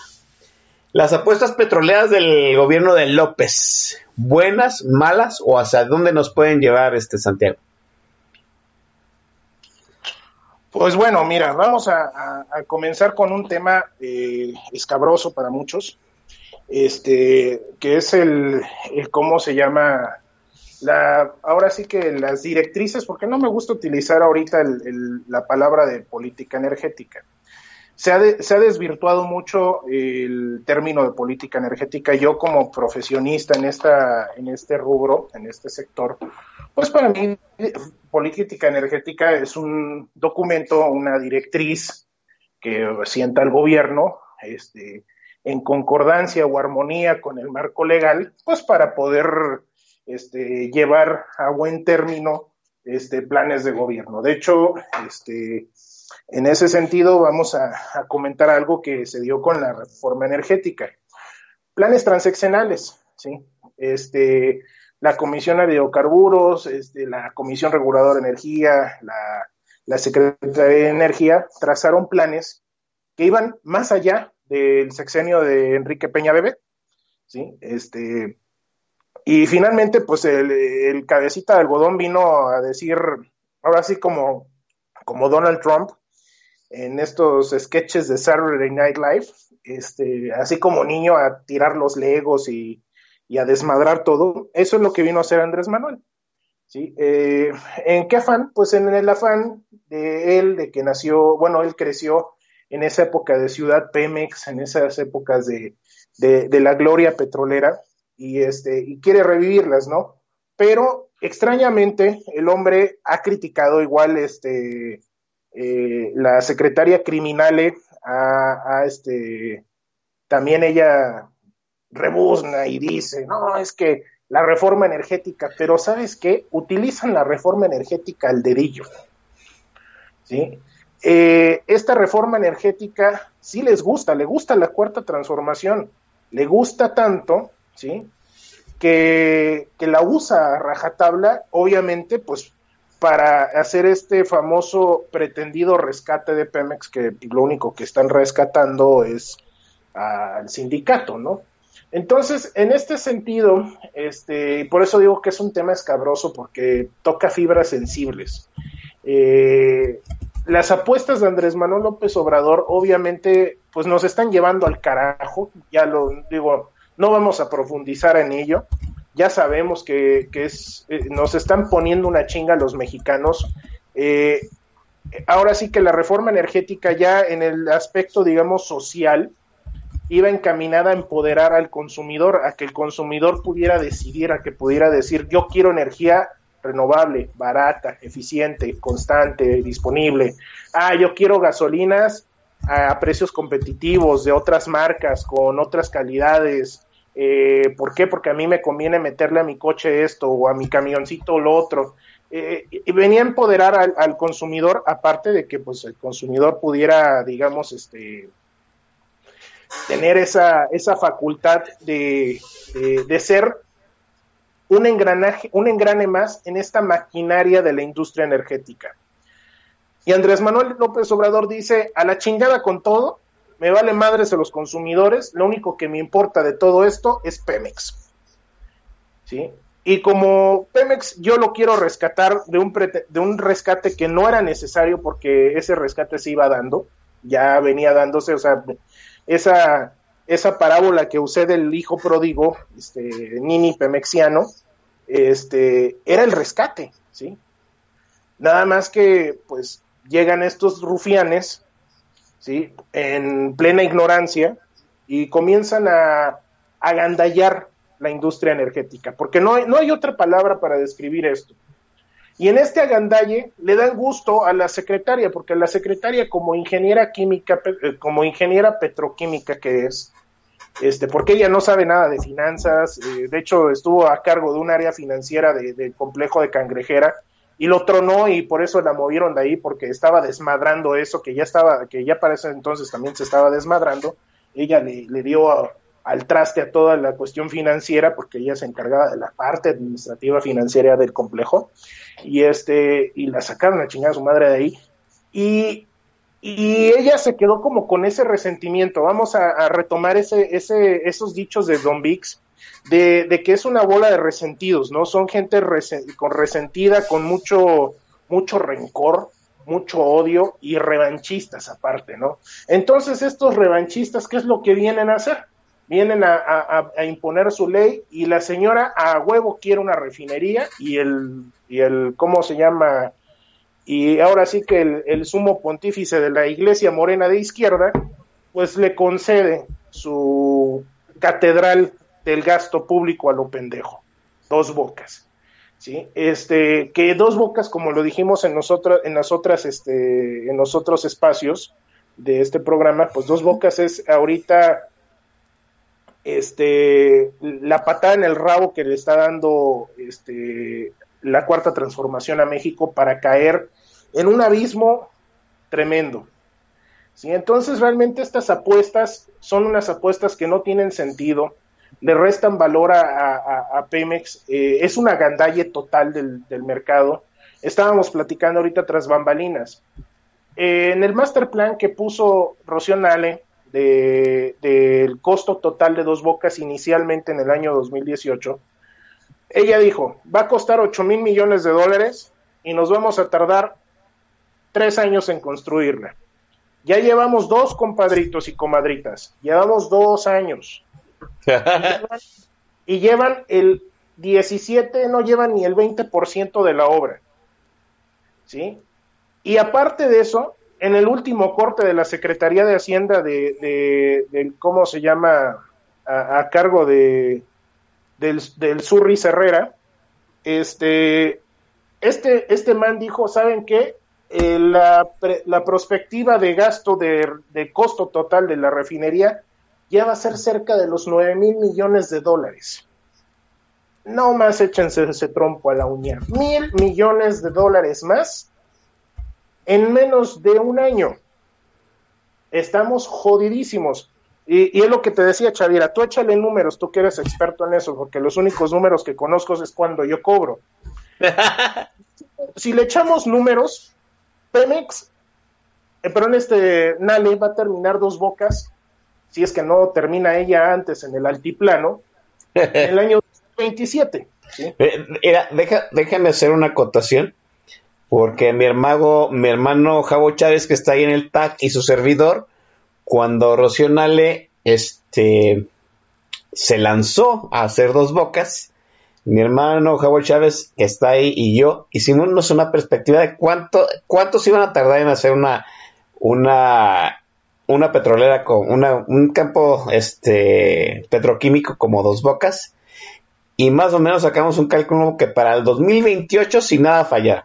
Entonces no estábamos tan errados, ¿no? Y, yo les digo, 2028, si nada les falla, o sea, si, si el programa se cumple al 100%, que déjame decirlo, la primera, las primeras empresas que le hicieron un proyecto a Rocío le decían exactamente lo mismo, ¿no? Ocho o nueve años. Y Rocío Nale les dijo, no, hay que hacer, hay que terminar la dos bocas en este sexenio. Pues yo sigo con mis apuestas, ni un litro de dos bocas en este sexenio. Perdón, Santiago, adelante. No, no, no, no. Y, y de hecho, qué bueno que haces este comentario, porque de hecho mis amigos expertos, que sí son expertos, que como Eric Sánchez o Gonzalo Monroy, ellos, eh, ellos que sí son financieros así al 100%, ellos juegan con los números y, este, y con los dineros de, de- de muchas empresas muy grandes. Este, han hecho también sus, sus, este, sus escenarios y, y van para el doble, ¿eh? O sea, estamos hablando que Dos Bocas puede ser que cueste unos 16 mil millones de dólares y que en vez de cuatro años nos llevemos entre 8 a 9 años de obra, ¿sí? Sí, así Y, y digo, como tú dices, llevando el plan al dedillo, ¿sí? Ahora sí que no con estos escenarios en donde Dos Bocas es el nuevo lago de Texcoco, ¿sí? que, digo, Tabasco sigue estando bajo el agua, y este, y parte del desmadre de la, de la presa de las Peñitas, o sea, ya haciendo plática con algunos expertos en recursos hídricos y todo eso, si no se desfogaba a tiempo, bueno, en el- la forma que lo hizo Andrés Manuel de primero los pobres, es decir, primero ahogamos a los pobres, es porque primero chingamos a los pobres antes de que se chingue dos bocas. Porque según la, dinámica hidrológica de la presa de las Peñitas, era para negar también paraíso. Entonces, digo, también hay un poco de un tratamiento muy mezquino, muy culero, por así decirlo, de, de- de esta cuestión de, de los recursos hídricos, este, en donde jodieron a la gente y, y ahí vuelvo a mi, a mi, este, ¿cómo se llama? A mi cantaleta de toda la vida. Este gobierno jode a la gente con tal de mantener su narrativa, de con tal de mantener sus, Así es. sus, porquerías estas como dos bocas. ¿Y por qué digo porquerías? Porque las mismas proyecciones manifiestan que Dos Bocas va a aportar 350 mil barriles diarios de productos refinados al Sistema Nacional de Refinación, que actualmente anda produciendo, el Sistema Nacional de Refinación anda produciendo alrededor de 400 mil, 500, bueno, vamos a cerrar en 500 mil barriles de productos diarios. De estos, pura, la pura, o sea, los combustibles representan como 250 mil barriles nada más, ¿sí? Poquito menos de la mitad, ¿sí? Eh, más otros 350 mil, de esos 350 mil, otros 200 mil, 180 mil vamos a manejarlos, iban a ser combustibles, lo demás iba a ser pura porquería como el combustóleo, ¿sí? Entonces, y de igual manera, ahorita se genera más combustóleo, ¿sí? Incluso este, más adelantito van a salir ahí algunos, este, una, un artículo que yo voy, eh, que escribí para, para una revista del sector, que después se los voy a, eh, se los voy a compartir en Twitter, en donde van, van a ver cómo está compuesto este sistema nacional de refinación, en donde tenemos una, un, una demanda, es decir, un consumo nacional por encima de los 700 mil barriles diarios de gasolinas y diésel. Entonces, ni con dos bocas se logra cubrir esta autosuficiencia. Matamos ahí en ese momento, así de un chingadazo, este, este primer postulado de, ¿cómo se llama?, de energético de Rocío Nale y de, y de, y de López Obrador. No va a haber seguridad, no va a haber autosuficiencia energética, ni madres, ni en sueños, ni en drogas porque el 70% de, las, de, la, de, los combustibles que se consumen aquí en México son importados, ¿sí? Y de ese 70%, el 70% lo importa Pemex. Entonces, que no me vengan con la jodidera de que, de que vamos a, consumir nacional, ¿sí? O sea, consumimos nacional entre comillas porque lo importa Pemex, ¿sí? Pero no es producto nacional. O sea, la verdad es que de, de, de esa, de, de, esta demanda que hay, apenas un, un, pequeño porcentaje representa Producto Nacional. Entonces, Dos Bocas no viene a generar ninguna autosuficiencia energética. Y es más, estoy hablando ahorita con datos de la propia Secretaría de Energía. Al día de hoy, con la demanda deprimida y con todo el desmadre que ha causado el cobicho, pero si nos vamos a, a, a, lo que era antes del COVID, estamos hablando de, una, de un consumo nacional de un millón cien mil barriles diarios de productos petrolíferos, es decir, de gasolinas y diésel. Entonces, se duplica la demanda, es decir, eh, el Sistema Nacional de Refinación y con dos bocas alcanza siquiera a cubrir, no alcanza a cubrir ni el 40% de la demanda nacional antes del COVID. Entonces, digo, ahí sí para terminar esta perorata de números que les estoy dando y que a lo mejor los estoy aburriendo, el tema de la seguridad energética vale para puro chorizo. Y viene la parte de la gasolina barata que tú mencionabas. Ahorita el margen de refinación de, Pemex, el, el, real, ¿sí? Está, estamos hablando que por cada barril de petróleo que se, que se ingresa a una, a una refinería, este, le cuesta a petróleos mexicanos y por ende al Estado alrededor de 9 dólares este, producir refinados. ¿Sí? A esto súmenle los 44 dólares que ya cuesta el, el, petróleo ya en el mercado. Y a esto súmale el costo de exploración y producción. ¿sí? Uh -huh. Entonces, si le echamos un poquito de números, la verdad es que Dos Bocas tampoco va a, a resolver el tema de gasolinas baratas. La economía. Así es. Sí, jamás. Ahora, y, y, dice el coronel Chorizo una situación.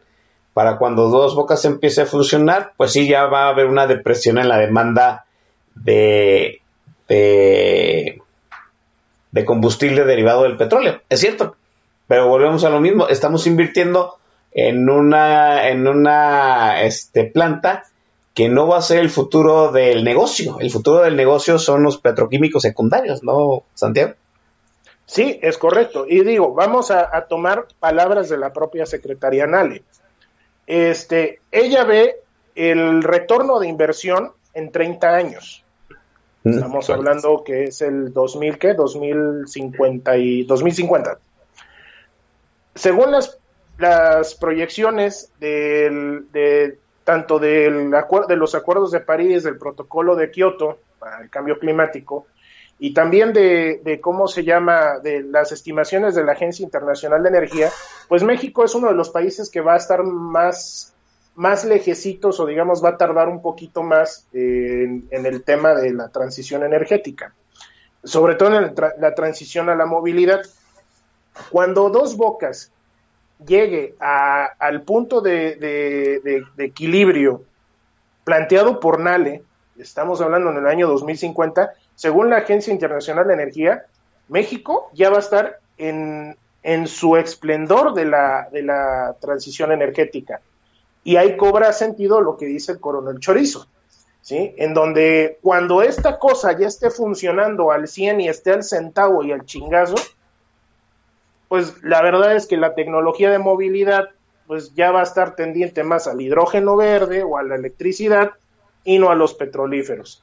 Claro, como bien dicen por ahí, este, van a seguir carcachitas circulando, pero eh, van a ser las menos. O sea, casi todo el mundo ya va a estar en otro, en otro canal.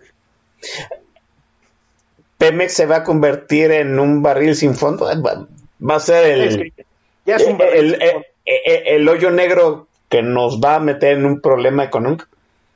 es que ya nos está metiendo en un problema económico. Lo que pasa es que ahorita estamos en, en- en- a, fin de, a fin de año. El desmadre con petróleos mexicanos, con el tema de las calificadoras, y digo, ahora sí que voy a, voy a robarle un poquito los datos a mi amigo Gonzalo Monroy. Este, eh, eh, se ven que el- la pérdida de grado de inversión de petróleos mexicanos se venga para el segundo, digo, tal vez terminando el primer cuarto o empezando el segundo cuarto del año que entra. ¿sí? ¿A qué me refiero esto? Que entre, entre marzo y abril esto va a estar valiendo cacahuate. Es decir, Pemex ya va a ser declarada una Fallen Angel y ya, ya no va a haber punto, eh, va a ser el punto de no retorno. Y obviamente esto va a afectar a- al famoso bono soberano, ¿no? Al, al valor de México en las tasas de interés respecto de la deuda externa y otras cuestiones por ahí, en donde este, de manera inmediata, pues el descalabro económico se va a dar pues para mediados del año que entra. Y esto estamos hablando de, de una perspectiva bastante conservadora, de continuar toda esta dinámica tal como la estamos viendo ahorita en este momento. ¿Sí? Porque finalmente lo que necesita Pemex no es que la Secretaría de Hacienda le siga metiendo dinero a dos bocas y, a Pemex, sino que la Secretaría de Hacienda le cierre la llave a Petróleos Mexicanos y vuelva al redil y que se que Pemex se siga gestionando sus propios recursos, porque finalmente la reforma energética es eso, diversificación y eficiencia de los procesos para obtener los mejores rendimientos en los recursos públicos. ¿Sí? Entonces, y digo, y aquí es donde traigo, por ejemplo, a colación esa plática que teníamos eh, tras bambalinas, de que el Producto Interno Bruto de México, ahorita la renta petrolera representa como un 7 a un 9% de lo que es el Producto Interno Bruto. Es decir, las ganancias del, del, del país, o sea, los ingresos del Estado, solamente no más allá de un 9% representa la renta petrolera. Entonces, la industria petrolera es una jalada. O sea, la verdad es que sí da, da recursos, pero da más recursos en forma de impuestos y de aprovechamientos que en sí de la propia, de la propia industria. Digo, no estoy diciendo que sea un mal negocio, no, es un pinche negociazo, pero eh, México tiene potencial para otras cosas, ¿sí? Ahora sí Seguimos. que... Seguimos en, en una apuesta equivocada otra vez. Exactamente. ¿sí? Estamos en una apuesta equivocada otra vez y en donde pues esta visión cortoplacista que maneja la cuarta transformación, que es la, la clásica visión del mexicano average, diría este Don Biggs, este, jodida, rupestre, este, amolada, eh, pueblerina, y nada más de, de aquí en lo que yo gobierno es lo que nos está llevando al hoyo. Yo les comenté por eso al principio, las políticas que había establecido la Secretaría de Energía en la época de Pedro Joaquín Colwell, sin estar vanagloriando al hombre, o sea, como, como el profesionista que fue y el funcionario que fue, en este sentido, él sentó unas bases transeccionales. Estábamos hablando de un plan energético del año 2000, 2014 al 2025 y del 2025 al 2050. Y este baboso de Andrés Manuel está manejando todo de aquí a 2021 y, y a ver cómo nos va con las elecciones de julio. ¿sí? Y de ahí ya vemos a ver qué pasa. Bueno, ahí está. Déjeme dejar aquí esta conversación. Vamos al penúltimo, este, al, al- al- a la penúltima rola de, de Santiago Arroyo y volvemos para despedir esta emisión de Política Nacional. Santiago. Pues bueno, vamos a, a- a tomar esta, esta rola. Es una rola ochentera, eh, o noventera más bien. Eh, se llama The Power, de Snap. Eh, es un hip hop viejito. Esta rola fue aportación de Eric Sánchez Alas, en colaboración de, Elie Villeda. Y, bueno, va muy a, a- a colación de que este gobierno pues quiere todo el poder, quiere todo para sí mismo. Y, y bueno, pues nosotros hay, hay que impedirlo, ¿no? Ahí retomo el tema del poder del consumidor, el poder del, de la gente que consumimos energía, porque también ahí tenemos el poder y el poder nos lo está dando las instituciones, nos las está dando las leyes y hay que aprovecharlo y no hay que apendejarnos. Te paso los controles, mi estimado. Vámonos con The Power. Американская фирма Transceptor Technology приступила к производству компьютеров «Персональный спутник».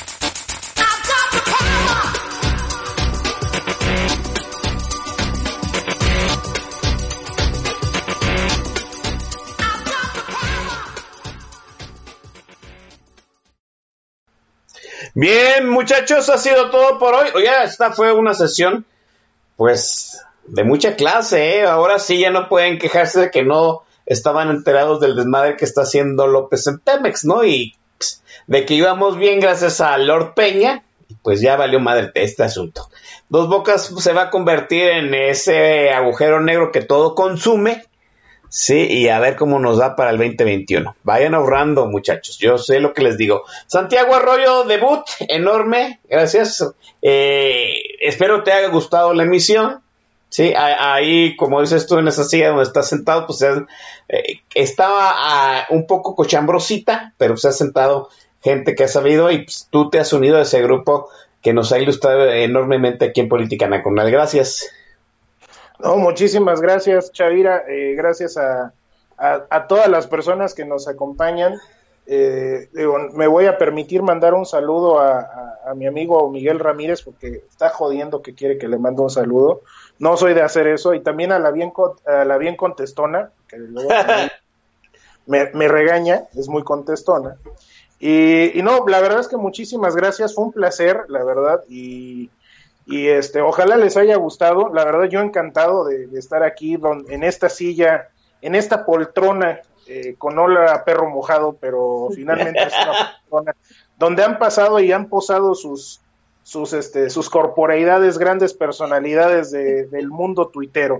Agradezco mucho eh, la, la disposición tuya y de todo el equipo y que tengan un excelente fin de semana, cuídense mucho y, ahora sí que no dejen de usar cubrebocas y, cuiden, y lávense bien sus manitas.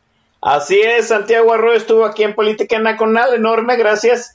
Lo tendremos próximamente, déjenme nada más terminar este año y pues es otra de, eh, de las mentes maestras que debutaron este año en Política Nacional y gracias a toda la gente que hizo posible pues eh, la vaquita para llegarle al precio a Santiago Arroyo. Nos vamos muchachos, bájenle dos rolletas al estrés, cuídense.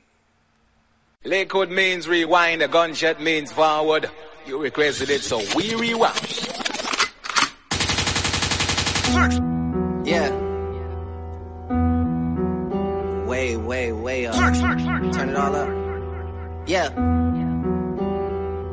Look, I got enemies, got a lot of enemies, got a lot of people trying to drain me of my energy. They trying to take away from a nigga. Fucking with the kid and pray for your nigga. I got girls in real life trying to fuck up my day. Fuck going online, that ain't part of my day.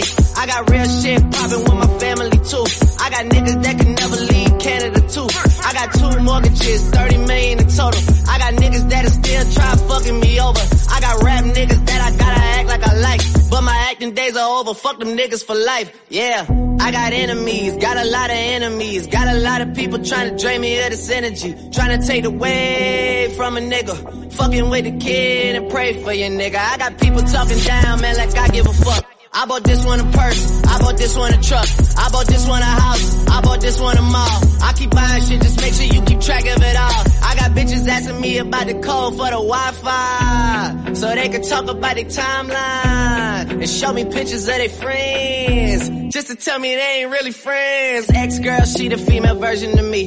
I got strippers in my life, but they virgins to me. I hear everybody talking about what they gon' be. I got high hopes for you niggas, we gon' see. I got money in the course, so all my niggas are free. About to call your ass a Uber, I got somewhere to be. I hear fairy tales about how they gon' run up on me. Well, run up when you see me, then we gon' see. I got enemies, got a lot of enemies, got a lot of people trying to drain me of this energy, trying to take away from a nigga, fucking with the kid and pray for your nigga.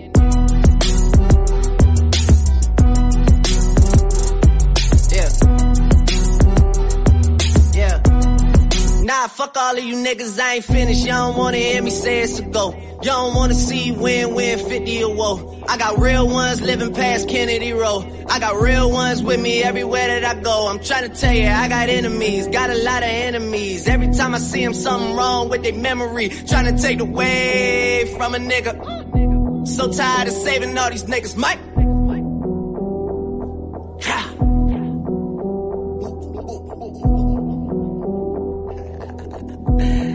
Yeah. Run up. I got enemies, got a lot of enemies, got a lot of people trying to drain me of this energy, trying to take away from a nigga, fucking with the kid and pray for your nigga. I'm off this one.